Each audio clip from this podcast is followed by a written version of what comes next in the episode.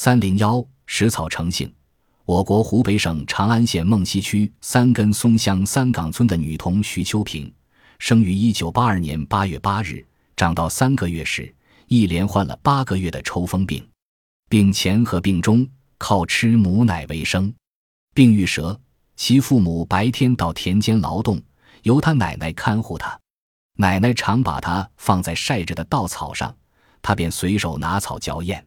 自此，遂食草成性，每天要吃零二五公斤左右的枯稻草，不吃其他枯草和青草，且厌食当地人的主食大米、蔬菜。他奶奶强行喂食，他也一餐至多只吃三四条羹饭，以致身体瘦弱，并有耳聋口哑之疾。